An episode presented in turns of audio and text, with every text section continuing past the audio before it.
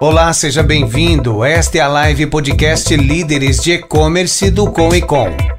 Este canal multiplataforma traz temas relevantes do comércio eletrônico e entrevistas com executivos e empreendedores deste mercado. Olá, tudo bem? Sou Fernando Manzano, apresentador da live podcast Líderes de E-Commerce empreendedor, fundador e CEO do Comecom, Comitê de Líderes de E-Commerce. Chamar aqui para me ajudar hoje no bate-papo, nossa grande amiga Helenice Moura, Ele Moura. Tudo bem, Ele? Olá, boa noite. Que privilégio estar aqui com vocês. A Ele também é a nossa presidente da unidade Comecom São Paulo, também fundadora da Liga Digital, um projeto muito bacana para ajudar jovens também nessa jornada do e-commerce, né? Mais gente que vai ajudar e Projeto social muito bonito. Parabéns, Ele. Bom, esse é o nosso episódio de número 5, né? Hoje é 23 de setembro de 2020. Nosso formato ele é multiplataforma. Você pode assistir ao vivo a gravação desse podcast toda quarta-feira às 19 horas e 19 minutos. Também pode conferir depois uh, o vídeo no nosso canal do YouTube, na nossa fanpage do Facebook, ou também ouvir né, via podcast através das principais plataformas Spotify, Deezer, Apple, Google, Castbox, entre outros, ou entrando no nosso site comecom.com.br barra podcast. Lá também você pode ter acesso a todos os podcasts, todos os episódios que a gente já gravou, conferir os anteriores, vale a pena dar uma passadinha lá. Bom, convidar de hoje é uma honra muito grande, né, Ele? O pessoal aqui vai, acho que vai é, gostar muito, uma pessoa que particularmente admiro muito, também nos ajudou muito na nossa trajetória, né? Ele inspirou muito a gente. É um cara que é pioneiro no mercado de e-commerce, gosta muito de compartilhar.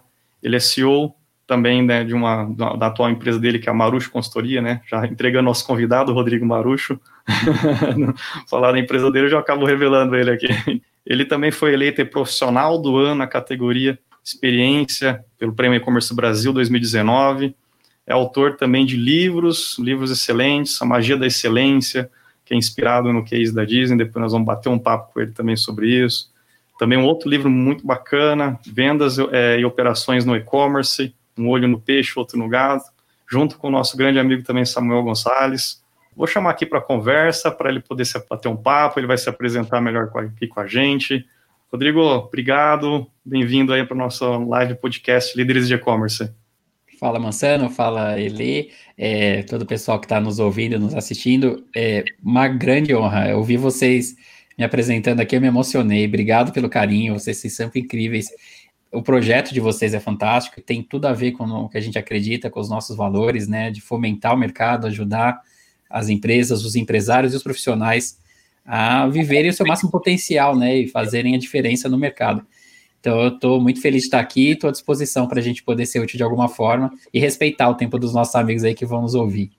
Helene, esse cara aí é. Você conhece um pouquinho dele também? Já vou falar desse tal de Rodrigo Marucho? Nossa, eu sou super fã. Tem um grupo chamado Maruchat. São as fãs de Rodrigo Marucho. Toda uma escola, né? Acho que assim, tudo que a gente aprendeu e hoje opera nas grandes operações de e-commerce vieram de Marucho, né? Porque além de ser um profissional incrível que a gente admira demais, é um ser humano que compartilha muito conteúdo. Né? Tem ótimos profissionais que guardam todo o conteúdo para si, não dividem aí é o segredo ali da caixinha, né? E o Marucho não está sempre compartilhando conteúdo, ensinando, mostrando metodologia, mostrando o jeito certo de fazer. Então, aqui nós somos hoje privilegiados, Marucho, por ter você conosco. Eu quero morar nesse podcast aqui, vocês são muito fofos, obrigado. Tem espaço aqui. Obrigado, obrigado. Marucho, conta um pouco sobre você, o pessoal não te conhece aí, conta um pouco da jornada, quem é o Marucho? Cara, o Marucho é um cara super curioso e que descobriu muito cedo que ama ensinar, que ama, que é, e isso acabou se tornando a minha missão de vida. Eu vim de tecnologia, eu sempre fui aquele cara nerd. Eu, com sete anos, eu programava em Basic sem saber que isso era programação. É, e aí eu passei a vida sempre assim, meio fuçador, né? Muito curioso com as coisas. Acho que essa que é a base de tudo, né? Eu sou muito curioso, gosto de ler, gosto de aprender, para poder depois ensinar, que foi uma coisa que eu aprendi. E é muito legal porque nessa trajetória, eu, quando a internet surgiu no Brasil, eu ainda tinha cabelo, né? E eu comecei a pensar, cara, isso aqui é muito legal, isso aqui é a realização de um sonho. Tudo que eu sonhei era, era que eu pudesse tá conectado com o mundo. E aí eu fui trabalhar nessa vertente, eu já era de tecnologia e, e, e eu acabei montando com o meu irmão, que a Brasil Multimídia, na década de 90, a gente montou uma agência digital que a gente nem sabia que, que existia, né? Na verdade, a gente não tinha esse parâmetro, a gente se, se inspirava nas agências tradicionais. O, o, meu irmão era web designer, era uma profissão que não existia ainda, ele era web designer, não sabia que tinha nome, isso que ele fazia. E a gente fazia homepages, né? Que era o, o nome da época. E era muito doido, porque a gente não sabia nem como cobrar. A gente chegava, olhava o prédio do cliente, se era bonitão, e a gente falava, ah, custa tanto esse projeto. É, era tudo muito mato mesmo. A gente estava começando a, a, a, aprender algumas coisas. Eu vi o e-commerce pela primeira vez num site gringo, e isso era década de 90, é, chamava CD Universe. E depois virou DVD Universe, depois não sei o que Universe que ele virou, né? Porque as mídias mudaram todas. Mas na, na época eu lembro que eu vi o site e eu vi umas coisas muito legais que estavam ali sendo vendidas. E eu descobri que tinha um box do Metallica e eu amava Metallica, ainda gosto, mas assim, eu era muito fã quando era bem jovenzinho. E eu vi que tinha um box que eu nunca tinha visto no Brasil, e meus amigos todos metaleiros ficariam loucos de saber que esse, esse box existia, só tinha lá na gringa. E eu vi aquele site, eu vi aquele box, eu fiquei pirando na descrição daquilo, e eu vi que tinha um botão comprar, e eu nunca tinha visto aquilo na minha vida. E eu falei, nossa, dá para comprar isso aqui pelo jeito. Eu cliquei lá dentro. E aí começou a pedir uma série de informações. Eu fui dando as informações, pedi o cartão, eu dei o cartão. E aí no final falou assim: olha, você fez uma compra e você vai receber na sua casa. Eu falei, não tô acreditando que isso existe. Isso é, isso é assim. E aí o, aconteceu para mim uma coisa incrível. É, dentro do prazo que eles te falaram, sabe o que aconteceu? Eu recebi na minha casa. E aí, cara, o mundo se abriu, fez, oh! Eu falei, é isso que eu quero na minha vida. eu quero viver nesse negócio, porque isso é muito incrível. Eu sou um cara preguiçoso pra caramba por natureza. E existem empresas que pela internet conseguem mandar um negócio na minha casa. E um produto que eu não tinha acesso no mercado brasileiro, no mercado local, e eu recebi dentro de, dos conformes, tudo como foi prometido nasci ali um viciado em e-commerce, né? Eu me apaixonei por aquilo e falei, eu vou trabalhar com isso, eu vou viver desse troço. E foi assim que eu comecei, a partir da, da, da, desse final da década de 90, entrei de cabeça nisso, descobri que a gente não tinha, não tinha plataforma, não tinha o que tem hoje, né? Não tinha esse monte de coisa. Era o período pré-bolha da internet, é, e a gente foi fazendo, assim, foi fazendo, né, o que dava. E eu tive a chance de trabalhar algumas, algumas oportunidades bem bacanas na minha carreira que, que me, me moldaram muito para fazer o que eu faço hoje. E foi legal. Eu tive passagem pela, pelo Banco Real na época, por um shopping virtual, que era o Shopping Qualivilas, antes de virar Santander. O Shopping Qualivilas foi um dos primeiros marketplaces do Brasil e com todas as complexidades dele. A gente nem chamava de marketplace, era um shopping virtual do Banco Real, a gente chamava. E esse shopping, basicamente, eu fazia o papel um cara que tinha que trazer esses clientes para dentro do, do online. A galera que tinha vivência de barriga no balcão tinha que vir para online. E um dos caras que nasceram no Shopping Quali Villas e que eu fiquei amigo foi o Márcio, que estava com uma loja chamada Netshoes, que era um nome já pensado na internet, mas que era uma loja física perto do Mackenzie, aqui em São Paulo, da universidade, e estava lá querendo entrar na internet e, e, foi um dos nossos lojistas desse shopping, foi um dos nossos sellers. E a gente ficou amigo e ele falava assim: pô, Maurício, um dia eu vou crescer, que eu sou, sou vou, vou, ficar maior, e aí eu vou te contratar, hein, eu vou te contratar. E ficava essa brincadeira. E, e aconteceu. Em 2017, ele me chamou. É, eu saí né, do Qualivilas, daí do Qualivilas eu fui para outras iniciativas, ajudei a, a, pivotar o negócio do Jacotei, na época que era um, na época dos comparadores de preço, era um concorrente é, mais ferrenho do Buscapé. Fiz vários trabalhos legais e, e aí fui chamado pelo Márcio para a gente fazer parte do Netshoes e ajudar no processo de crescimento. Eu fui diretor de operações da Netshoes, cuidava praticamente a empresa quase toda, menos o marketing comercial, enfim, e financeiro, e aí e foi a, a, o processo de alavancagem do negócio, né, de, de ter organizado todo esse processo desde o começo. E foi muito legal, porque a, a gente foi, é, foi construir muita coisa por insights, assim, geniais do Márcio, foi uma escola incrível estar tá do lado dele. Eu vi que agora ele já saiu, é, inclusive da Netshoes, né? Ele, ele, ele já não, não faz mais parte do grupo, né? E ele abriu vagas, inclusive, tem um monte de gente que ele tá, ele tá recrutando, eu quase que eu mandei currículo. Eu falei, ô, Márcio, vamos trabalhar de novo. é que eu tô em outro momento da vida, senão eu mandava. Porque ele é um cara genial, quem trabalhar com esse cara vai aprender demais. E foi uma escola para mim, cara. É, e aí, enfim, eu trabalhei na Netshoes, trabalhei depois, é, é, eu o ciclo na Netshoes lá em três anos, fui para para Xstock para montar um dos primeiros projetos assim de omnichannel, transformação digital em 2009. A gente fez integrações com loja física, foi muito legal. É, montamos um e-commerce numa época assim para vender sapato, uma coisa que ninguém acreditava. E a gente conseguiu em sete meses fazer aquele negócio faturar é, mais de um milhão por mês em sapato, era muito doido. É, a gente tinha as várias show lovers, as nossas clientes centopeias, compravam demais sapato da gente e foi uma delícia. Saí dali para trabalhar na O Que Vestir, fui diretor estatuário do Que Vestir, mas a, a, o chamamento de ser empresário, assim, de ser empreendedor, já me, me batia já fazia algum tempo. E há 15 anos, né, em paralelo a tudo isso, eu, eu fui professor, dei aula, né, desde o comecinho da CoinSchool, fiz várias coisas nessa linha, que eu descobri na Netshoes que meu, meu, minha missão de vida realmente era dar aula, e aí começaram a aparecer alunos falando, pô, Mauro, você não quer me ensinar aqui, isso aí que você está explicando, não quer fazer aqui comigo? É, vem me ensinar. E eu falei, pô, isso aí chama consultoria, de repente tem um negócio aí. E aí foi que eu fiz uma, depois de me planejar, fiz uma virada de chave e nasci há nove anos atrás a Marucho Consultoria e Treinamento, que é a empresa que já venceu a barreira dos cinco anos, dos três anos, dos dois anos, e continua firme e forte, vai chegar nos dez. E a gente está aí, de alguma forma, ajudando, né? A missão é ajudar empresários a terem sucesso. Se a gente ajuda os empresários a terem sucesso, o empresário indo bem, ele contrata mais gente, ele mexe na economia, e eu acho que é a nossa forma de ajudar a sociedade hoje, né? Nossa missão continua é, firme e forte quando a gente faz nosso trabalho. Em linhas gerais, resumidamente, faço parte com muita honra do grupo Mulheres no E-Commerce, na área de conteúdo, que por coincidência temos ele aqui também entre nós, é, que é uma grande honra esse, esse convite que eu recebi das meninas lá para a gente ajudar de alguma maneira. É, faço parte do grupo de curadoria de conteúdo da E-Commerce Brasil, então todos os conteúdos dos eventos, né, a gente ajuda a formatar, pensar os palestrantes, pensar as temáticas. Então, cara, eu posso ficar falando um tempão aqui, mas ah, resumidamente, né, para não estender demais essa introdução, é, são essas, essas coisas que eu tenho feito. Errei pra caramba, fiz um monte de engano na minha carreira, é, que é útil pra caramba para mim, me trouxe até aqui, eu honro e respeito minhas falhas também. A gente não é só sucesso. Então é isso, é um resumão geral. Espero que a gente possa bater um papo aqui, que eu possa contribuir com esses exemplos e um pouquinho da história.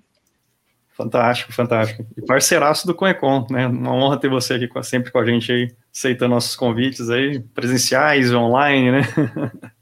Ah, chamou, tamo lá. Onde tiver uma Conecon, lá estaremos. e ó que não são poucas já. Marujo, me fala uma coisa, você fez uma virada de chave, né? Você né, era, trabalhava para outras empresas e tal, você resolveu empreender. É, cara, qual é o desafio de empreender nesse mundo do, do não só do e-commerce, né? Ser um pouco empreendedor, como consultoria, né?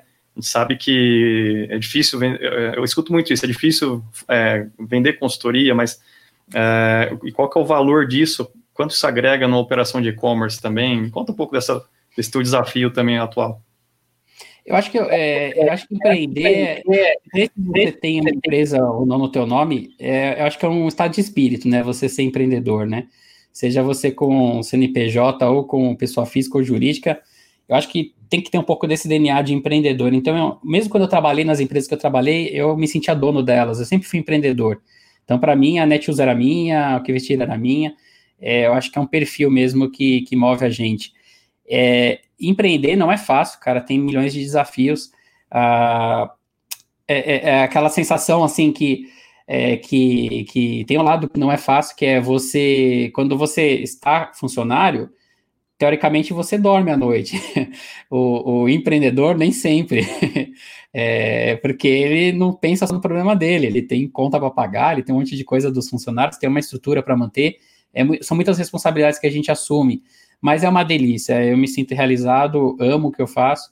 E, e, o processo de consultoria tem seus desafios também enormes, porque a gente trabalha com a limitação de eu não posso exponencializar o, o meu trabalho. Meu modelo de negócio é uma boutique, então eu tenho poucos clientes, e eu estou envolvido na maioria deles diretamente. É, e ao mesmo tempo é, é, precisa se achar formas de recorrência. Estou falando um pouquinho de negócios aqui, tá? É, o modelo de consultoria ele vive de projetos e os projetos acabam. Então, se eu não tiver ferramentas que me garantam recorrência, eu não sei o dia de amanhã. Então, existem uns certos é, pontos importantes de atenção. Mas, ao mesmo tempo, eu, eu trago para a consultoria o mesmo viés de um professor, né? Eu imagino que a consultoria transferir conhecimento. É, o, o cara está comprando de mim alguns atalhos, algumas expectativas de sucesso. Eu não garanto sucesso de ninguém, porque é impossível, né? A gente não, não é isso, mas ah, alguns, algumas curvas de aprendizado que a gente consegue reduzir, né? E isso é, econômica, é economicamente viável, né? Então, eu, eu, acho que a consultoria ela se paga exatamente porque ela dá ROI, né? Ela é mais barato pagar um consultor do que, às vezes, colocar um baita dinheiro num projetão enorme e depois quebrar a cara lá na frente porque não sabia de alguns pontos. Hoje, cara, eu me sinto um, aqueles técnicos que são ex-jogadores de futebol, sabe? Tipo um Renato Gaúcho, um Rogério Ceni. Eu me sinto assim, eu entro no campo, eu não posso mais entrar para jogar, eu tenho que orientar os atletas. Às vezes os caras chutam na trave, às vezes não faz gol, e eu falo, meu, se eu tivesse lá, eu faria. Mas eu tenho que ficar na minha. Coça a mão, né? É a gente quer entrar, é, né? Quer ajudar ali, botar a mão agora, junto. Mas agora, a, é, essa é a virada de chave, eu acho, né? É, é, é, o novo papel, né, que a gente se adequa. Eu sou exatamente, eu acho que eu, quando eu vejo esses ex-jogadores que viram técnico, né? Eu acho que ele passa uma transição parecida. Ele fala, agora eu tô aqui desse lado aqui e eu tenho que garantir que esse time jogue bem, né? E eu não vou mais entrar e fazer o papel de, de jogar. Então, é um pouco disso, né, ser consultor hoje. Eu vejo muito esse papel. É, Ele, até da tua experiência profissional, assim, que que acho que o, o Marushi, né, a gente tem várias pessoas de referência no mercado, né? Sempre foi inspiração para nós, né? O que, que te inspirou também, assim, do, do Marucho, assim, por, é, que te agregou também na função também de gestão de e-commerce, as consultorias, assim, o que, que, o, que, que o Marucho representa e o que, que você conseguiu absorver e colocar em prática também? Nossa, muitas coisas, né? Das primeiras vezes, das palestras, muito do que eu coloquei de ser um profissional que está sempre compartilhando conteúdo. Eu acho que quando a gente compartilha, a gente aprende muito também, né? Então, profissionais que hoje cerceiam o conteúdo, não necessariamente estão evoluindo, porque às vezes você fica ali dentro do que você sabe. Então, o Marucho que sempre compartilhou muito conteúdo, isso é das coisas que me inspiram e que me inspiraram também a compartilhar, né? Hoje eu dou aula num monte de lugares, faço um monte de eventos, e todos eles é pensando assim, bom, é, isso está no padrão de excelência, Marucho? Sabe? Toda vez que eu vou fazer um negócio, eu penso duas vezes, eu falo, nossa, isso está no padrão de excelência, Marucho? E, e, aí eu falo, nossa, se, se o Marucho estiver assistindo, ou se ele vê, tá de acordo? Então, o tempo todo, isso faz a gente pensar, isso inspira né, as suas atitudes, assim, muito mais do que é, só o conteúdo que você compartilha, também toda uma geração que você ensinou a compartilhar, né, as suas pílulas do bem, né, no momento que estava todo mundo compartilhando coisa pesada, negativa, nesse momento atual que a gente vive, vem o Marucho e compartilha uma série de pílulas, de conteúdo para você viver bem, conteúdo inspiracional, isso foi surreal. E tem uma coisa que você disse, Maru, que me mexeu muito aqui no começo da nossa conversa. Né? Você falou que honra os seus aprendizados, os seus erros. E eu queria saber uma dica de ouro para conseguir aprender com os erros, porque não é uma coisa simples, né? É difícil pra caramba, ninguém gosta de errar. Lidar com os erros é um desafio enorme, principalmente quando você quebra uma empresa. Eu quebrei a Brasil Multimídia, é, eu cometi enganos na Brasil Multimídia, por inocência mesmo, porque eu era muito jovem e eu não tinha bagagem de, de empresário. Eu me comprometi com projetos que eu não tinha condição de entregar e eu devolvi o dinheiro pro cara e eu já tinha gasto o dinheiro todo. Eu quebrei, cara, tive que mandar funcionário embora. Eu fiquei três noites sem dormir, pensando o que eu ia fazer para tentar achar uma solução. Eu não eu recomendo de verdade para ninguém, isso foi horrível. E a única saída era realmente cortar na carne, esvaziar o peso e recomeçar. Eu recomecei a Brasil Multimídia de novo, e eu e meu irmão, a gente reiniciou como era no começo, assim, já tinha uns 4, 5 anos na empresa. É, então eu já cometi alguns enganos bem graves, assim, é, nunca foi gostoso, não é fácil, não dá pra gente glamorizar, mas o que a gente pode fazer é, primeiro, entender que a gente precisa desenvolver uma capacidade de lidar com a falha, de lidar com a vida real. Uh, isso é importante porque eu vejo muita gente assustada com o erro, como se a gente hoje, a gente vive uma geração hoje, eu digo a geração assim, esse momento que a gente vive de humanidade, uh, a gente é ultra intolerante com falha. Criou-se uma, uma roupagem de pessoas, acho que, principalmente a rede social, ela, ela não é ruim, tá? Ela, ela é neutra, mas a gente usou ela para esse viés de se construir personalidades que são infalíveis, que são, que são perfeitas, mas se elas saem um pouquinho da casinha, a gente cancela elas. elas têm que seguir meus padrões, né? É, então a gente vê uma humanidade muito de aprendizados profundos nesse aspecto, e um deles é esse, é, é a, a, baixa, a baixa capacidade que a gente tem hoje de lidar com falha, com frustração. A gente não, não foi treinado, na nossa geração a gente teve tantas facilidades que eu acho que muita gente não foi treinado para lidar com, com falha. Então a gente fica assustado e não, e não sabe nem lidar com elas quando elas acontecem. Então, o que era para ser uma coisa normal do aprendizado, que para você chegar a algum lugar não é um caminho reto, mas ele é cheio de curvas e às vezes de umas batidas de cara, é, acaba virando uma, uma fuga, porque é, eu não quero, imagina, eu vou correr risco. Eu preciso mostrar para todo mundo que eu sou sempre 100%, eu só quero ganhar likes da galera, não posso parecer que eu falhei. Então, acho que é preciso que a gente, o ser humano, volte a se humanizar, né? E volte a, porque é, é do ser humano errar. Agora, o que a gente faz é assim, beleza, é, não é gostoso, faz é, é uma pancada, e o que, que, eu faço com esses erros? É, é, eu posso, eu preciso tratar isso dentro de mim, eu preciso a, a, é, tirar a lição disso. Então, quando eu fui líder na Netshoes, eu cometi vários enganos. Eu tinha 400 funcionários embaixo de mim, era uma pressão enorme. É, eu não tinha, é, nunca tinha tido aquela experiência, então eu errei demais, assim, tinha dias que eu, que eu, que eu passava do ponto com a galera, tinha dias que eu, eu tava sob pressão tão grande, que às vezes eu estourava, eu era meio tirando, e eu não sou um cara assim, mas eu estava assim, então eu cometi enganos por, é, por ter medo, por estar inseguro, hoje eu entendo quando eu vejo um líder que parece um ditador, um tirano, eu sei o que está por trás do cara, é uma pessoa assustada, é uma criança assustada, com medo, é, quando você vê essas lideranças que ficam falando, gritando, bate na mesa, cara, para mim é uma pessoa que está morrendo de medo por dentro. Porque eu fui assim. Então, assim, acho que são esses erros, mas no, na essência, a, a, a gente faz escolhas, a gente pode pegar esses erros e, por não saber lidar com frustração e com a nossa, por a gente ser falível, não saber lidar com isso, a gente pode ficar muito mal, ou a gente fala, beleza, agora eu entendi, tive contato agora com o meu lado humano. Que bom que eu sou um ser humano. Acabei de ter contato com a minha realidade, que eu sou falho, mas isso não me diminui, isso não me faz menor que ninguém. Isso me faz normal. E que bom que eu posso pegar agora esses insights, esses aprendizados e fazer melhor. Eu gostei muito quando começou uma onda de, de CEOs, de presidentes de empresa, que eram valorizados pelos não só pelos cases de sucesso, mas também pelas falhas deles. É, começaram a valorizar e começaram a contratar caras que erraram na carreira. Que bom, porque se esse cara já errou lá, não vai errar aqui talvez esse mesmo erro, pode errar erros novos, e deve errar erros novos, mas os erros antigos já foram suplantados, ele já aprendeu com eles. Eu acho que é por aí, cara, a dinâmica do negócio pensado nesse, nesse aspecto. Não é fácil, mas é necessário a gente lidar bem com isso. É, o erro acho que é um processo de aprendizado do ser humano, né? E eu, eu vejo muito assim na, no, no Marucho um, um equilíbrio muito grande, né, dessa questão profissional, humana, né, espiritual, que você consegue transportar isso para né, para o dia a dia, né? E acho que é uma, uma, fase, né? Acho que todo mundo já passou por isso, né? Um dia a gente está é, um pouco desgastado, a gente, a gente, está assim, mas nós não somos assim. Né? Você conhece a pessoa, né?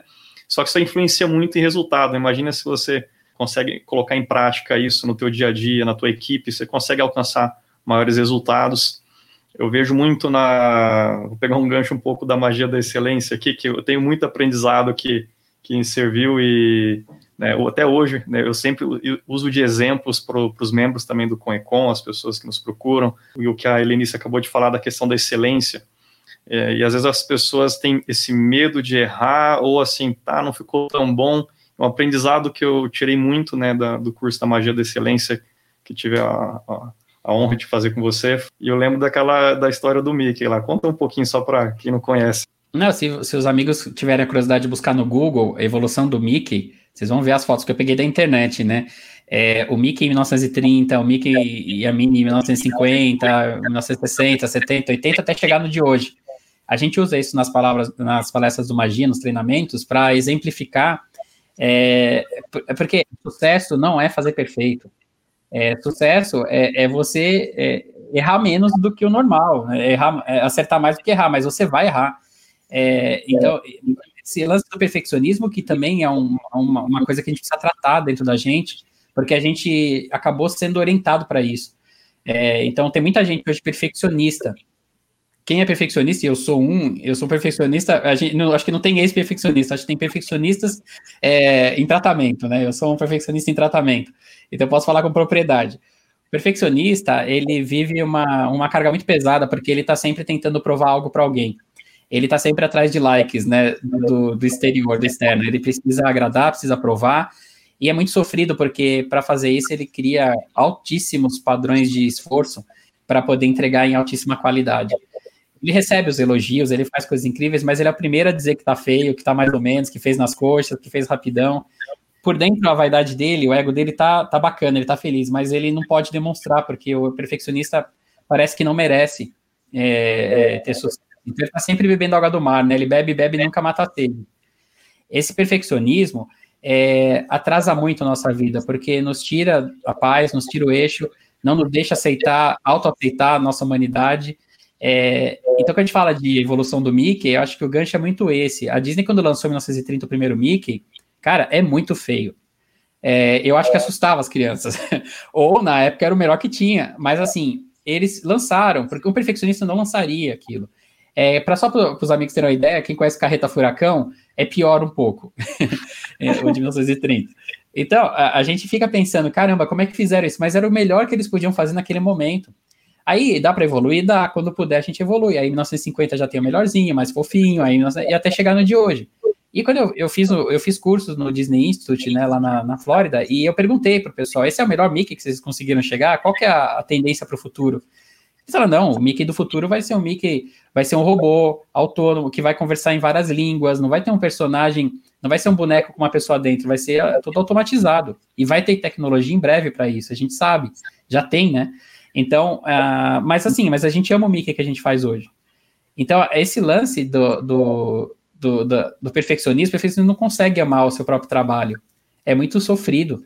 E às vezes ele não consegue se amar. Porque como ele se exige tanto, ele se maltrata demais. Ele é, ele é muito carrasco de si mesmo. Então, aí que é legal essa história, né? Eu acho que o gancho é esse, né? O praticar excelência, né? Fazer as coisas com carinho e bem feitas. É fazer o seu melhor hoje, mesmo sabendo que você pode fazer melhor ainda. Mas o seu melhor hoje é esse. É, esse é seu MVP diário. Faz o seu MVP diário. E vai dormir feliz, cara. Vai dormir em paz. E, e, e se elogie, se abrace, porque você é a pessoa mais incrível que você tem na existência. E a gente tem a obrigação de fazer as pazes com a gente o quanto antes. Porque se tem alguém que a gente vai viver o resto da vida, é, é a gente. Então, esse que eu acho que é o. Esse foi libertador, cara, porque eu não sabia disso. Quando eu, eu tive o contato da magia da excelência, a Disney entrou na minha vida. Nesse. Entrou como negócio, mas acabou mudando vários conceitos de vida meu. É, me, me libertaram. Então, esse negócio que ele falou, ah, é, você tem essa persona assim, equilibrada, de, de o Marucho consultor, Marucho pessoa. É porque, cara, na real, não tem, não tem crachá, né? A gente é a mesma pessoa. A gente tem papéis, isso sim, não, é, não são máscaras, né? Mas são papéis. A gente tem um papel de liderança ali, tem um papel agora de consultor. Eu não, eu não posso ser igual eu sou em todo momento, mas a minha essência é a mesma e ela precisa ser a mesma.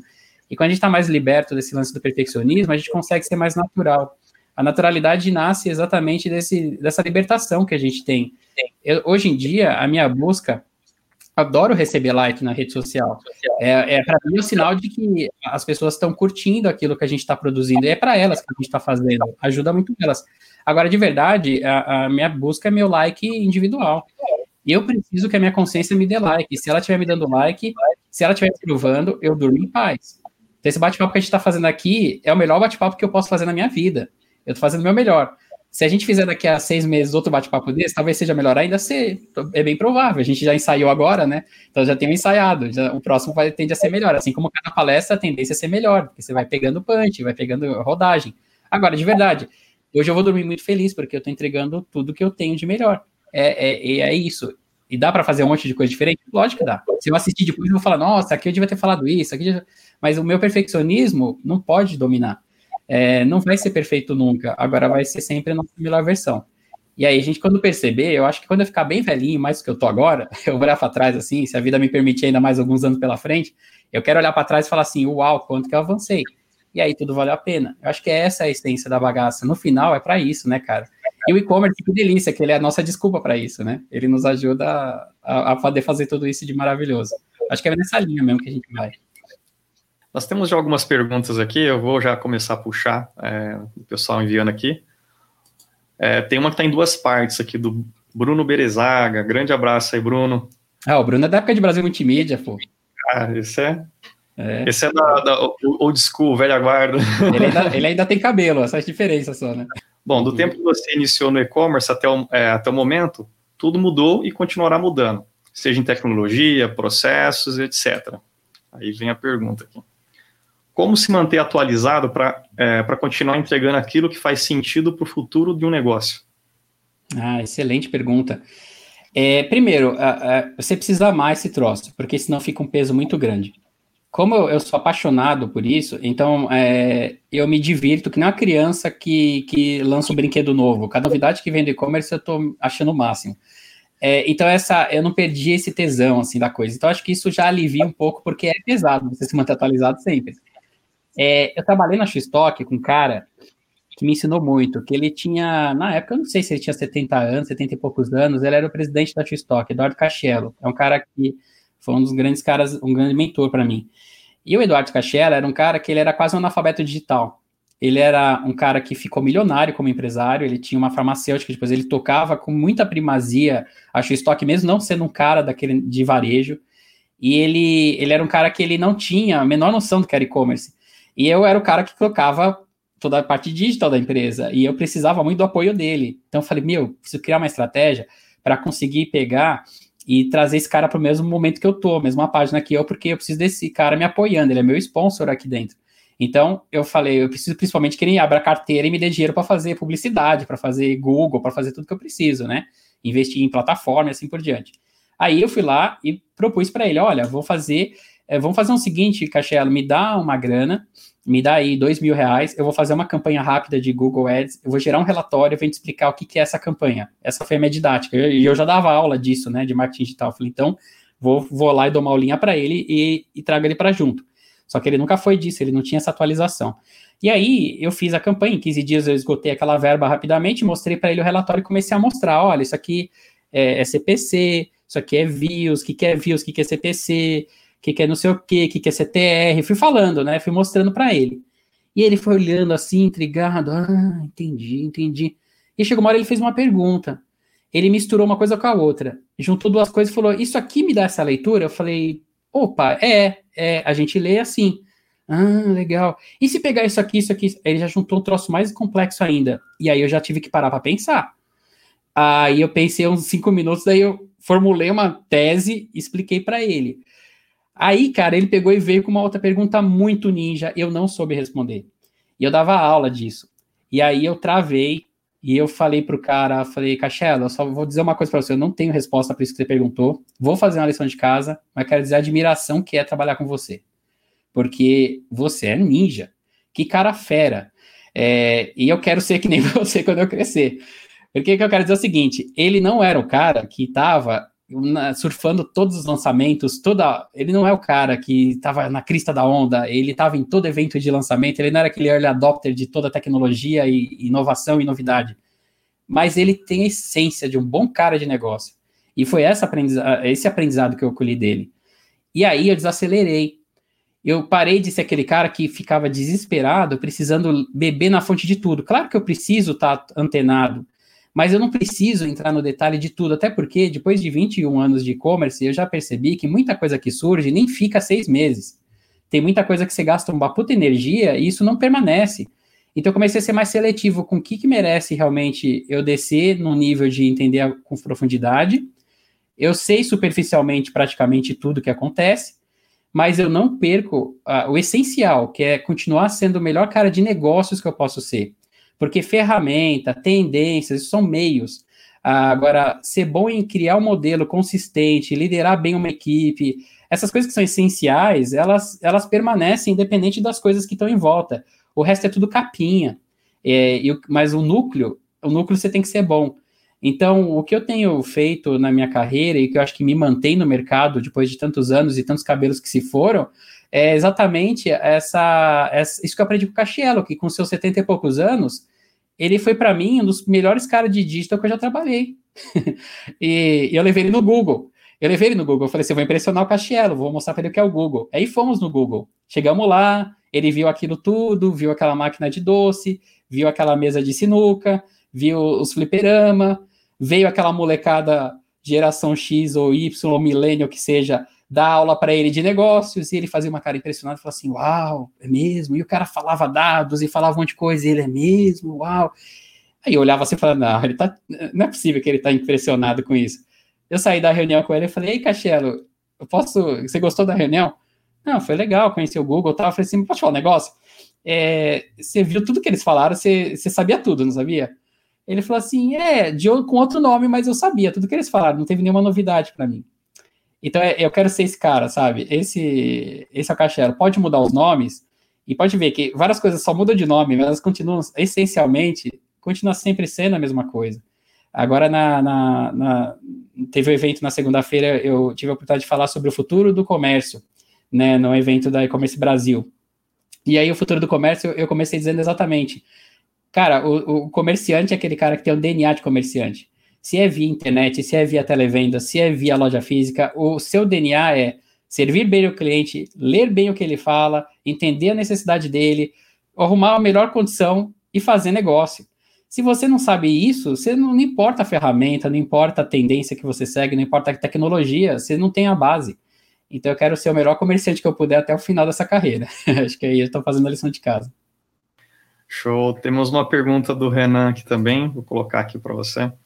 Marucho, qual é a melhor forma de transmitir ou passar a magia da excelência para os colaboradores? Eu acho que sinceridade, cara. É, é a, as pessoas, é, e assim, é sempre sobre como que para você faz sentido, né? O que é bom para você, é, é, traga para as pessoas, né? Então, assim, eu sempre gostei de gente que era muito sincera, que era, que era tipo, muita gente que, que, que era verdadeira, que eu podia confiar, mesmo quando falasse uma coisa que eu não gostasse, que não era, não era, não assim para tudo que eu queria, mas eu sabia que era justo. Então, acho que assim, a, o lance de liderar é muito pela, pelo respeito. E respeito é uma conquista. É, você não compra respeito, você não vende respeito, você conquista respeito. E é através de uma disciplina de atitude, de valores sólidos que você vai bater. As pessoas sabem onde estão pisando quando envolve, se envolve com você, elas sabem com que elas estão lidando.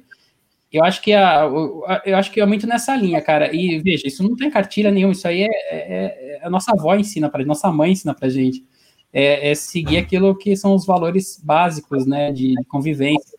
Eu acho que isso leva pessoas a se encantarem com a, com a liderança, porque sabem que é papo reto, que é sincero, que é honesto, a relação ela tende a ser razoável, sempre natural. Eu não sei se estou falando só um ponto, tá? Tem um, dá para a gente falar horas de liderança, mas eu acho que a base é, é parte muito disso. É, é, a verdade, né? A verdade, cara, não tem para ninguém. O cara, o líder que o brilho, o, o, olho dele não brilha porque ele vai vender uma ideia para os liderados, você acha que a galera compra? A gente não compra. A gente vê esses caras na internet que falam as coisas, o olhinho deles não brilha, eu fico olhando pro olho das pessoas quando elas falam. Eu presto muita atenção no olho. Agora com máscara ficou mais fácil ainda, porque você vai, só tem o olho para você olhar. Então a gente tá aprendendo a ler olhos, né? Ler olhos. E aí eu fico olhando pro olho do cara e eu vejo o olho dele tá me dizendo se, pra, se ele nem acredita, ele está falando com o olho. Eu nunca embarquei num líder que não acreditava no que estava falando. Então, acho que é, eu procurei fazer o contrário, né? O que para mim servia era, eu quero ser esse líder que os caras olham e falam, meu, esse cara tá muito doido, ele acredita mesmo nisso, deixa eu embarcar com ele. E aí a gente vai. A Luísa está perguntando, a Luísa é incrível, head de e-commerce da Kena, como São Paulo. Qual é a sua dica para lidar com as críticas, mesmo quando está dando o seu melhor naquele momento? Você vê, né? Pô, primeiro, obrigado, Luiz. É eu tô vendo vários, vários amigos aqui. É, é uma delícia estar tá há um tempo no mercado que a gente vai formando essa, esses vários amigos, né? A Luísa é uma delas, o Bruno, todo o pessoal que está interagindo aqui com a gente, uma, uma honra falar com vocês. Ah, Luísa, eu acho que quando a gente tem a certeza no que a gente está fazendo é, e quando a gente está bem com a gente mesmo, as críticas elas batem e dói menos. Vai muito do nosso estado de espírito, como a gente recebe a crítica. Às vezes a crítica, ela não, ela, ela não vem para contribuir, ela vem para derrubar mesmo. Às vezes é maldosa mesmo, tá? Ela é movida por uma energia de inveja ou de pequenez do outro lado da pessoa. É, e se você tem a certeza que está fazendo o seu melhor, é, isso já basta, né? A gente é, é um aprendizado difícil porque é um pouco de desapego com o externo e você começar a trabalhar e cultivar o seu interno. É, é, exige muito, muito treino e eu acho que é isso que a gente vem buscar no final. As pessoas sábias, elas estão bem com elas porque elas sabem que a consciência está provando elas, que é o like que ela tem que ter, não é dos outros. A crítica, quando a gente está assim mais bem resolvido, a gente recebe a crítica e a gente faz como a gente faz com presente. Eu posso usar ou não usar aquilo para mim, aquilo pode ser útil ou não. Eu já guardei várias críticas em, em, gavetinhas e depois de alguns anos eu tirei ela da gaveta e olhei para ela. Porque eu falei, agora não me serve, mas deixa eu guardar aqui, não como vou deixar aqui para mais tarde. E aí eu olhava mais tarde e falava assim, agora eu tô mais maduro, agora eu tô entendendo o que essa pessoa quis dizer, agora eu acho que ela é útil para mim. Aí eu trazia para o meu contexto. É, mas se a gente faz na expectativa de agradar, a gente vai sofrer demais. Eu me exponho muito nas redes sociais, eu estou o tempo todo é, postando conteúdo, tentando ser útil, e eu faço com o maior prazer, assim, e, e, e tem hater. E às vezes aparece. Teve um dia um cara no LinkedIn, é bizarro, né? Você vê o LinkedIn, que é uma rede social que, em tese, as pessoas estão com as suas máscaras ali de profissionais, né? Então você não vai ter barraco. Mas eu postei uma passagem de uma palestra minha, que eu falava de concorrência da Disney, como que ela vê concorrente e tal, e ela é baseada no conceito do Michael Porter, das forças de Porter. Eu sei, não é do, do, não é do Harry Potter, não, é do Bruxinha, é do Michael mesmo. E aí eu falei assim, meu, da onde que. Eu, eu tinha uma base disso e eu vi isso na prática na Disney. Então, esse era o contexto de onde eu tirei. E aí um cara vai, comenta e fala assim: a sua abordagem está completamente equivocada. Você devia rever seus conceitos, você está propagando mentiras. Isso é share of wallet, o conceito está errado super agressivo, não me conhece. E eu fiquei, pô, eu só quero ajudar, tá ligado? Não precisa, ser, pô, vamos conversar. Aí eu fiquei nessa, o que, que eu falo para um cara desse, né?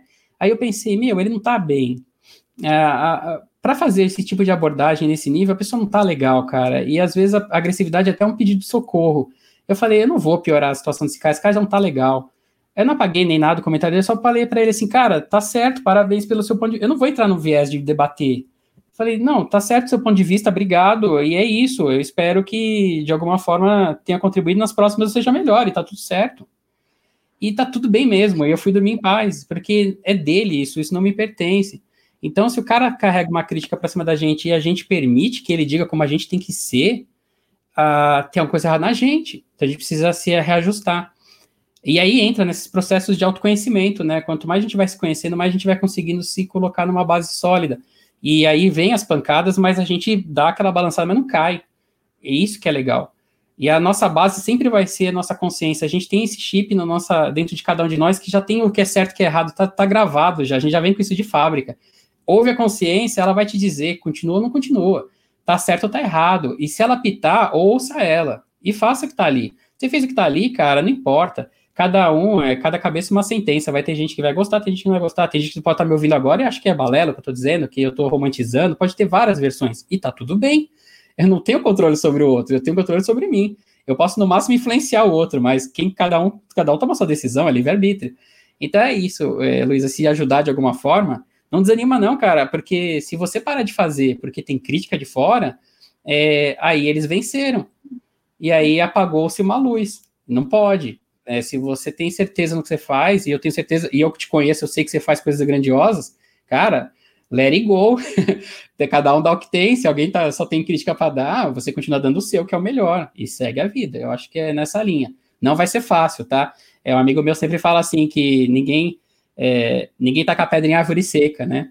Então quem tá dando fruto vai tomar pedrada porque é do ser humano, do egoísmo, da, da, da, instabilidade emocional, do desequilíbrio, etc, etc. Cada um vai dar o que tem, e às vezes é só pedra. Tá tudo bem, continue fazendo, porque é sinal, inclusive, que você está fazendo bem feito, porque se já tem crítica, é porque alguém já está olhando o seu trabalho. Parabéns. Certeza, né? Tem aquela máxima, né, do sábio e do aprendiz. E o sábio fala assim: ah, eu aprendi com a minha vida não discutir com idiotas.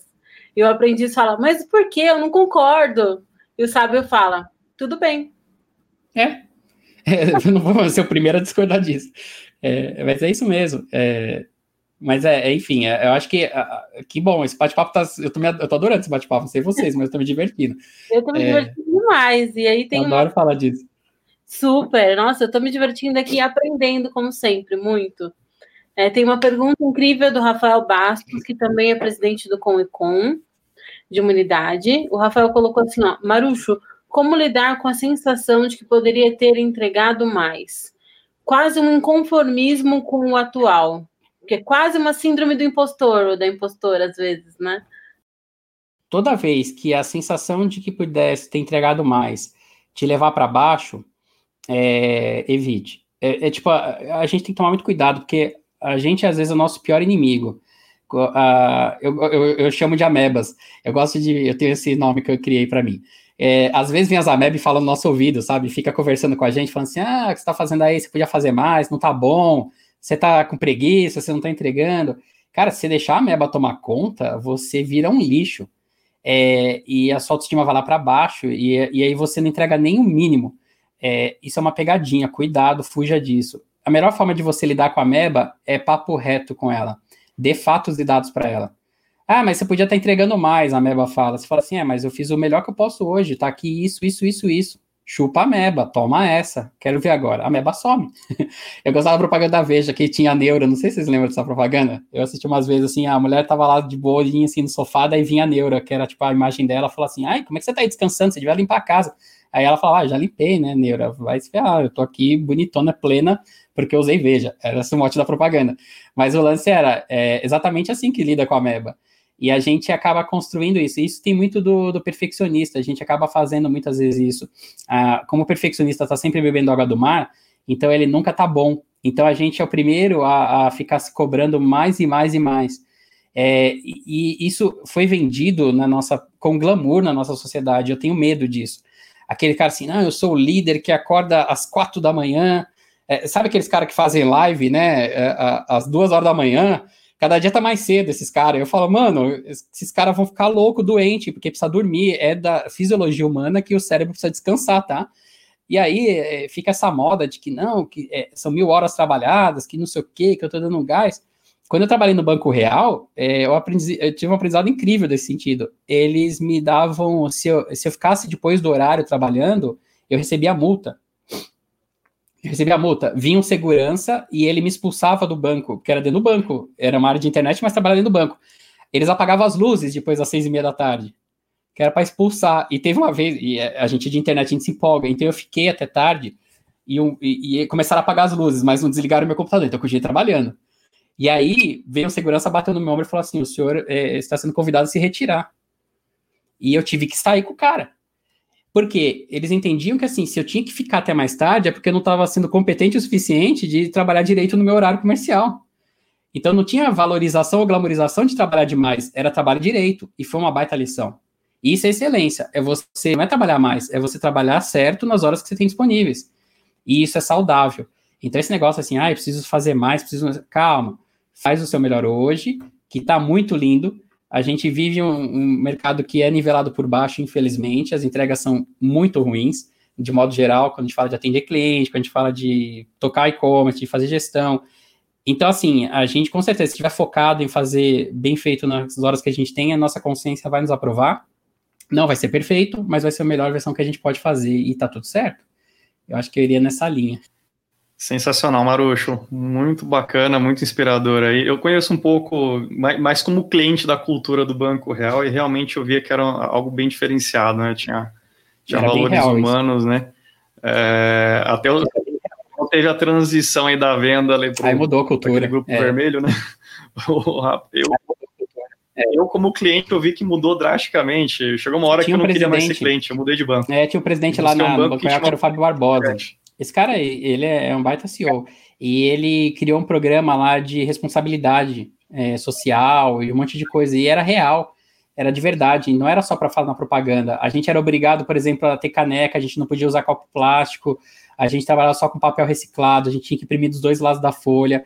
Cara, é, era tudo de verdade. Então, mudou muito o meu conceito. Eu falei assim, porque não precisava, né? É banco, tem dinheiro pra caramba, só faz a propaganda e fica certo. Não, eles levavam isso muito a sério. Então eu tinha, eu tinha muito carinho, assim, pelo que eles. Você tá certo o que você tá falando, é, isso era bem de verdade. Muito doido, né? Isso mostra, inclusive, que tem como fazer isso nas empresas. É, que o seu grande líder, né, que direciona isso, tem acionista, tem um monte de gente dando pitaco, mas assim, o líder tinha lá a condução desse processo e ele fazia isso acontecer. É muito legal, dá para fazer. Nós temos vários comentários aqui, não vai dar tempo de abordar todos, mas o Rodrigo Orquiza mandou aqui do E-Commerce Brasil, depois nós, o, o Marucho vê os comentários e precisa dar um retorno também, mas é mais falando de você, o Bruno Berezaga também falou, enfim, depois agradecer o pessoal, nós vamos caminhar já para uma para a reta final das últimas perguntas, a gente tem uma sabatina final com o nosso entrevistado, né? Ele acha que ia sair barato. Passou correndo, cara. Maruxa, aqui a gente queria entender um pouquinho mais de você, até também de algumas práticas suas. Queria saber se você tem um mentor, né, para a sua vida corporativa e também pessoas que te inspiraram. Assim como você inspirou a mim, Helenice, mais uma turma aí do e-commerce, né? Obrigado. Não, eu tive vários, eu tive vários, assim. Eu sempre fui um cara que eu, eu prestava atenção naqueles caras que, que faziam alguma coisa diferente. Então eu, eu aprendia até por só absorvendo de observar mesmo, né? E eu, eu, tive eu tive muitos caras inspiradores, esses líderes que eu citei, né? O Cachiello foi um cara extremamente inspirador na minha carreira, foi um divisor de águas. O Márcio da Netshoes. É, mas uma coisa que foi legal é que eu aprendi a, a lidar com as pessoas dentro da humanidade delas. Uma coisa que a gente vacila às vezes é colocar uma expectativa nas pessoas idolatrar as pessoas como se elas fossem infalíveis. E aí a gente não consegue lidar quando ela não atende a expectativa que a gente construiu. A gente erra nisso em relacionamento, erra isso também na hora que a gente coloca alguém para nos. Então, assim, de verdade, se alguém vier com idolatria para cima de mim, eu vou ser maluco de dizer pro cara, você tá maluco, cara, para. Eu sou doido, eu faço muita coisa errada. É, sou gente normal, porque isso precisa ser feito. E eu, eu observo as pessoas assim. Então, eu olho ali o lado sombra da pessoa, porque todo mundo tem, mas eu valorizo aquele lado luz dela, e é ali que eu aprendo as coisas, inclusive o lado sombra ensina também, que eu não quero repetir os mesmos erros. Então, assim, eu tive vários caras que eu observei, inclusive no seu lado sombra, e me ensinaram muito, inclusive os chefes muito difíceis, ou pessoas que eu trabalhei que eram muito difíceis, me ensinaram demais. E aí, é, o meu grande mentor foi meu pai, é, é meu pai, e, e, eu tenho a honra de hoje ter ele como sócio na minha empresa. E o, ele era o cara que, que eu recorria toda vez que eu não sabia o que fazer, não sabia como lidar. É, como ele tinha uma bagagem muito grande, né, empresarial, e, e, transitou no mundo corporativo muito bem, eu tinha nele esse ponto de apoio, porque eu sempre me sentia um cara meio fora da água, assim, eu, eu, não entrava muito nesse esquema de, de algumas culturas corporativas, de certos rituais, eu me sentia sempre meio ET ali dentro, e aí esse é o cara que me dava esse reforço, não, você segue nesse caminho, isso que eles estão fazendo é política, é assim, assado. E hoje eu tenho a honra de fazer mentoria. Hoje eu tenho um grupo de pessoas que eu, eu dou mentoria é, e, e de, de, carreira, de, de vida, né? Carreira e tudo que envolve, né? E a gente tem bate-papos assim, e eu cresço demais, porque cada história que passa na minha mão é um aprendizado mais maluco que o outro, mas é a minha forma de devolver é, isso que eu recebi. Então, tenho feito isso, surgiu naturalmente. Quando teve a pandemia agora, começaram a me procurar pedindo esse apoio. E eu estou muito feliz porque eu descobri uma coisa linda que eu estou amando fazer, além da consultoria, treinamento, etc. Então, tem acontecido hoje eu, eu ter esse papel também. Eu acho que todo mundo precisa buscar um mentor. É, em algum momento da carreira, da nossa jornada, o mentor ele sempre é essencial. Um cara que já viveu, já quebrou a cara e que tem alguns insights que nos ajuda a fechar algum network. Eu acho que sempre funciona. Então, não tenho vergonha de buscar ajuda e, e, apoio, porque é essencial. E eu tive na minha carreira, graças a Deus, eu tive vários caras legais. E eu tenho uma pergunta também nesse tweet, Marucho. Quais são as suas fontes de informação no dia a dia? Onde você se atualiza? Cara, eu, É, eu busco informação, é, assim, eu vivo é, meio que obrigatoriamente né, as informações das novidades, porque eu estou no grupo de curadoria da Comércio Brasil, então ali é uma fonte de informação para mim incrível. Tem uns caras tão nerds lá naquele grupo de e-commerce que estudam, que vão atrás, eles facilitam minha vida tanto, eu adoro estar tá lá. É, eu aprendo muito, né? Então é uma fonte para mim riquíssima. Os grupos de WhatsApp que, que eu faço parte me ensinam muito. É, e eu vou buscar ah, conhecimentos fora do mercado. Eu gosto muito dessa dinâmica de estudar coisas que não tem nada a ver com o que eu faço. Eu estou sempre é, provocando, todo mês eu vou buscar um conhecimento novo. Eu estou recentemente estudando, é, agora, recentemente estudei um pouquinho sobre orquídeas, entender como é que elas funcionam, como é que elas vivem, porque eu sou péssimo, eu mato todas as orquídeas que eu tenho. Então eu fui estudar esse assunto. Cara, o que tem a ver isso com, com e-commerce? Tem tudo quanto mais você traz informações novas, mais a, a inovação nasce de você juntar um monte de quebra-cabeças na sua cabeça de coisas que você conhece. Então, uma, essa coisa da orquídea pode ser útil em algum momento, está guardadinho ali na, na caixinha. Então, as minhas fontes de informação são, acho que, as mesmas que todo mundo. A diferença só é que a gente vai é, sendo mais é, sele, seletivo, porque eu vivi, como muitos devem viver, eu vivi só rapidamente, é legal esse alerta. Eu vivi essa, essa loucura da, da, que tira a gente do eixo, da necessidade de saber tudo. Então, eu, eu assinava 10 mil listas de e-mail, eu assinava 10 milhões de newsletters, eu queria saber tudo, eu tinha que ler todas as notícias do dia, todo o tempo. Então, cara, não quero mais. Aí eu dou uma relaxada. Eu tenho que saber o que é essencial, eu dou uma digerida, eu dedico um tempo reduzido para me atualizar e vou tocar minha vida. É, hoje eu sei que eu não vou saber tudo e muita coisa vai passar sim. Agora, ou não pode passar essencial, e é isso eu tento garantir. Mas é, é por aí, eu tenho buscado, acho que informação nessa linha. Que incrível, né? Informação de qualidade com curadoria, né? Com atualização. E também eu queria te perguntar se você lembra de algum momento, Marucho, de algum evento, de uma palestra, um momento de networking que, que te marcou, uma troca de experiência que você fosse, assim, nossa, essa troca de experiência foi um divisor de águas, mudou minha vida de alguma forma. A minha primeira palestra da minha vida foi o maior divisor de águas da minha história. Eu nunca contei isso para ninguém, eu vou contar exclusivo para esse podcast. Espero que a gente tenha um tempinho. É uma história que eu vou, vou fazer ela bem resumida. Eu, quando eu descobri minha missão de, de ser útil com, com oratória, né, falando para as pessoas, eu resolvi que ia ser palestrante, mas eu não existia, ninguém sabia quem eu era. Eu estava na Netshoes na época, mas assim, ninguém quer, eu vou ser Rodrigo Kay, né? E aí eu comecei a bater na porta de um monte de evento com uma palestrinha que eu tinha montado e pedindo, olha, posso falar? Posso falar? E comecei a bater. E ninguém me conhecia, então era muito, eu tomei um monte de não. Mas um pessoal uh, aceitou que era um negócio chamado bate-papo sobre e-commerce. E aí a, a, contrapartida, é, isso é lá em 2000 e bolinha. E a contrapartida foi, eu vou ajudar a fazer a curadoria do bate-papo. Eu, eu paguei o meu pagamento para poder ter uma oportunidade de falar e me testar como palestrante, eu nunca tinha segurado o microfone na mão, vocês terem uma ideia. Então, para me testar como palestrante, a minha ideia foi fazer esse bate-papo é, e ajudar a pensar os temas e os palestrantes. Sem saber, lá no começo dos anos 2000, eu estava fazendo a curadoria que eu faço hoje no E-Commerce Brasil, muito doido, né? E aí eu peguei e, e ajudei a, a, a moça lá, e aí ela falou: legal, então eu vou deixar você participar e você vai fazer uma palestra. E aí eu montei uma palestra que chamava As Oito Dicas para um E-Commerce de Sucesso. Eu lembro dela, eu tenho ela até hoje. E a palestra, a capa da, do PowerPoint era uma bola 8 da sinuca lá do bilhar, sei lá, era uma bola. Eu lembro disso. E aí, quem foi fazer antes a palestra era um cara. Eu não vou citar o nome dele, mas eu conheço ele, ele é meu amigo, mas não vou citar o nome dele para não expor. Mas esse cara era o cara que fazia, ia fazer a palestra do, da, do evento antes de mim. Cada mês tinha uma, tinha esse evento. E é esse cara que ia fazer, então qual era a ideia? O cara que ia fazer do próximo evento vinha no final da, do, do evento e falava assim: pessoal, venham assistir a minha que é do próximo encontro. Então eu, eu fiquei com a missão de, ao final da palestra dele, fazer a chamada para minha palestra, que era o próximo. E eu nunca tinha falado em público. Aí o cara foi e ele fez a palestra dele. E ele estava empolgado fazendo a palestra dele, eu, eu ali assistindo. E eu fiquei sentado ali perto da porta, bem da saída, porque eu cheguei e já fiquei meio que ali onde dava para sentar. E esse cara começou a fazer a palestra, fazer a palestra, de repente, ele me lança assim: Olha, eu queria dizer para vocês que, assim, na verdade, e-commerce não existe regra, não existe lista, não existe, assim, essa coisa de receita de bolo, ah, 10 dicas para não sei o que der. Isso é balela, isso é, meu, isso é bullshit, bullshitagem, não sigam essas coisas. E aí eu falei, mano, a minha palestra é exatamente uma lista. E eu comecei a entrar em desespero. Aí ele pegou e falou assim, inclusive, e olhou para a moça, né, que fazia os eventos, falou assim, inclusive, no próximo evento, acho que vai ter um menino que vai fazer isso, né? Um menino. E ele vai falar, acho que é oito, não sei o que que é mesmo. Daí ela super envergonhada, né? Porque eu tava, né? Ele não sabia quem eu era, né? E eu tava na plateia e ela super envergonhada, né? E ela toda desconcertada, ah, não, é oito, não sei o quê. Então, aí, pessoal, oito. Oito, por que oito? Por que não é dez? Por que, que é? Isso é balela. Isso... Ele acabou comigo. E ele ia fazendo isso e eu falava assim, meu. E eu olhava para a porta e falava assim, cara, eu tenho a chance da minha vida de sair correndo daqui ninguém me conhece, ninguém nunca me viu. Então agora é a hora, cara, foge. Só que aí, e eu fiquei passando muito mal, juro, eu passei muito mal.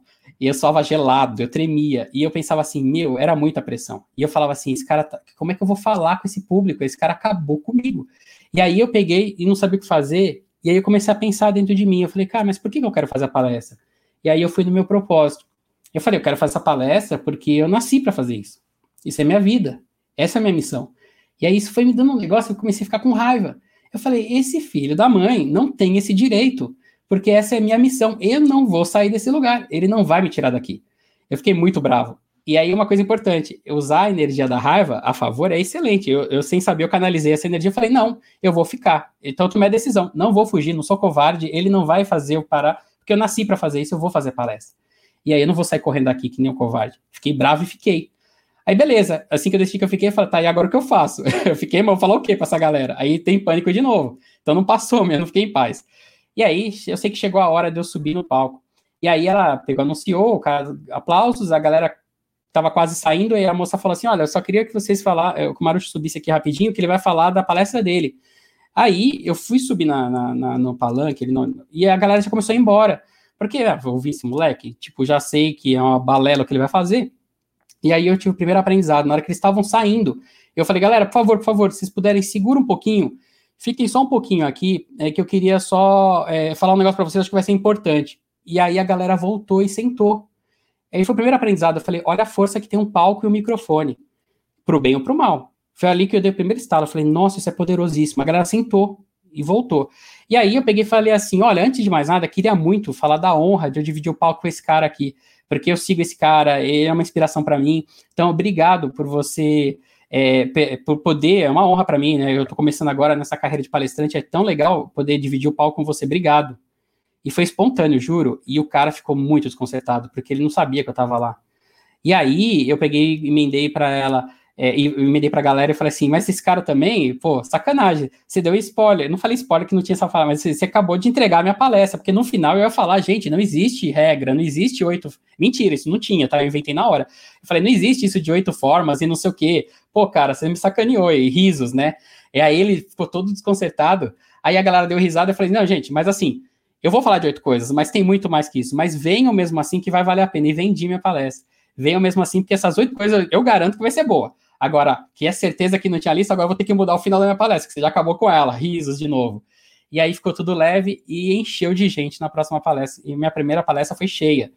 E, e cara, isso para mim foi um divisor de águas na minha vida, porque depois que eu passei disso, eu não tenho medo de nenhuma palestra. Eu fico sempre com, com a adrenalina alta antes de palestrar, eu sempre sinto a pressão, eu sei da responsabilidade, me concentro, vou com medo e vou assim mesmo, mas assim, eu não tenho medo de público, pode vir. Eu já palestrei para 7 mil pessoas, já palestrei para duas pessoas, é, não importa o público, eu vou, eu sei que é a minha missão, e depois que esse cara, eu tenho muita gratidão por ele, porque ele me testou, eu tinha ali a decisão da minha vida, se eu ia ser ou não isso que eu queria ser, e ele me ajudou a ter a certeza que eu ia ser o que eu sou. Então essa que é a minha história, que eu queria dividir, que foi um divisor de águas. Ninguém sabe dessa história, parabéns aí, vocês arrancaram de mim, em, em exclusivo. Breaking news. Que história, hein? Muita gente. Eu acho que eu talvez ia ter voltado pela porta. Né? Eu fui, minha alma foi, mas meu corpo ficou. Então aí, já que o corpo ficou, eu fiquei. Fantástico. Eu cara. acho que eu teria interrompido o cara, que sem você falar, eu já sei quem foi, mas eu teria interrompido e falado assim: oh, com base em quê? Sensacional. Você saiu por cima, nossa, incrível. Obrigada por dividir essa história com a gente. Inspira muitos de nós, viu? Muita gente depois fala assim: ah, ele, eu vou falar, tô com vergonha de ser tímido. Eu falo, cara, vai com medo mesmo. o que solta. me salvou foi eu ter claro a minha missão. Se você sabe por que, que você faz o que você faz, cara, não tem, não tem. Você vai ter resiliência, você vai para cima. Você vai combater o bom combate. Eu acho que eu tinha claro para mim, isso era a minha vida, o meu chamado, sabe? Eu falei, eu me descobri com o microfone na mão. Quando eu peguei o microfone que eu falei, a galera sentou, Falei, uau, é isso. Eu me vejo fazendo isso o resto da vida. Então, é, se, se cada um que está nos ouvindo descobrir isso em si, falar, cara, é isso que eu vim fazer. Cara, não vem, pode ter hater, pode ter Zé Mané que seja, cara, você continua íntegro, que a integridade é você ser inteiro, né? Você continua na sua verdade, e não importa você vai fazer. Então, acho que foi a grande virada, assim, nossa, eu saí muito fortalecido para frente depois disso. Marucho, depois de uma dessa, vou usar até uma frase que eu aprendi no curso, né? Fechamento em alta, né? eu acho que a gente pode fazer um fechamento em alta aqui, já estamos com mais de uma hora. Bom, é, caminhando finalmente, Ele, qual que é as suas considerações finais aí numa tuitada? Boa noite. Depois dessa, eu vou dormir como? Gente, demais. Obrigado por compartilhar tanto. Que aprendizado. E aí, nossa, fica o nosso nosso convite para ter mais de você sempre, Marucho. Para o pessoal dica, o livro incrível do Marucho, Um Olho no Peixe, Outro no Gato. Comprem o livro, que é sensacional. E acompanhe aí o Marucho nas redes, que só aprendizados. Sensacional, Marucho. É, deixar as palavras finais, você já deu um fechamento, mas mais um, um pequeno fechamentinho ali em alta novamente ali para gente, para a gente poder encerrar numa tweetada. Mais um top secret. Não, cara, acho que a melhor forma de, de fechar em alta é gratidão. A gente fala disso no treinamento, né? Agradecer sempre. É, e é, se a gente tiver mais gratidão, o, o tempo que a gente leva para reclamar e para agradecer é muito parecido, né? E é uma escolha. Eu prefiro agradecer mais do que reclamar mais, porque eu acho que a gente ganha mais. A gente podia estar tá fazendo qualquer coisa nesse horário e a gente escolheu estar tá aqui. Então, eu acho que é só a gratidão. Obrigado pela oportunidade. Eu já falei, cara, chamou, eu tô junto, porque vocês fazem um trabalho incrível e esse trabalho ajuda pessoas e é incrível fazer parte, porque é junto dos bons que a gente fica melhor, né? Então vamos junto. e ninguém segura. Obrigado mais uma vez, obrigado a todos que ficaram no, ou nos ouvindo e nos assistindo até agora. Valeu. Pessoal, obrigado a todos que nos acompanharam, agradecimento especial. Mais essa semente do Marucho aqui para o mercado, vai ficar disponível aqui tanto por vídeo, depois podem estar assistindo no nosso canal do YouTube, também na nossa página do Facebook e também no podcast, tá joia? Muito obrigado, obrigado, Ele, obrigado, Marucho. Foi muito bom esse bate-papo aqui. Eu acho que vou dormir muito bem, não só com a, colocar na cabeça dever cumprido, mas muito mais. Acho que vai ter sonhos muito legais, muito bom, muito inspirador. Tamo junto. Um grande abraço, pessoal. Aí nossos podcasts, nossas próximas gravações, as que já estão disponíveis também, líderes de e-commerce. Grande abraço, até mais. Gratidão.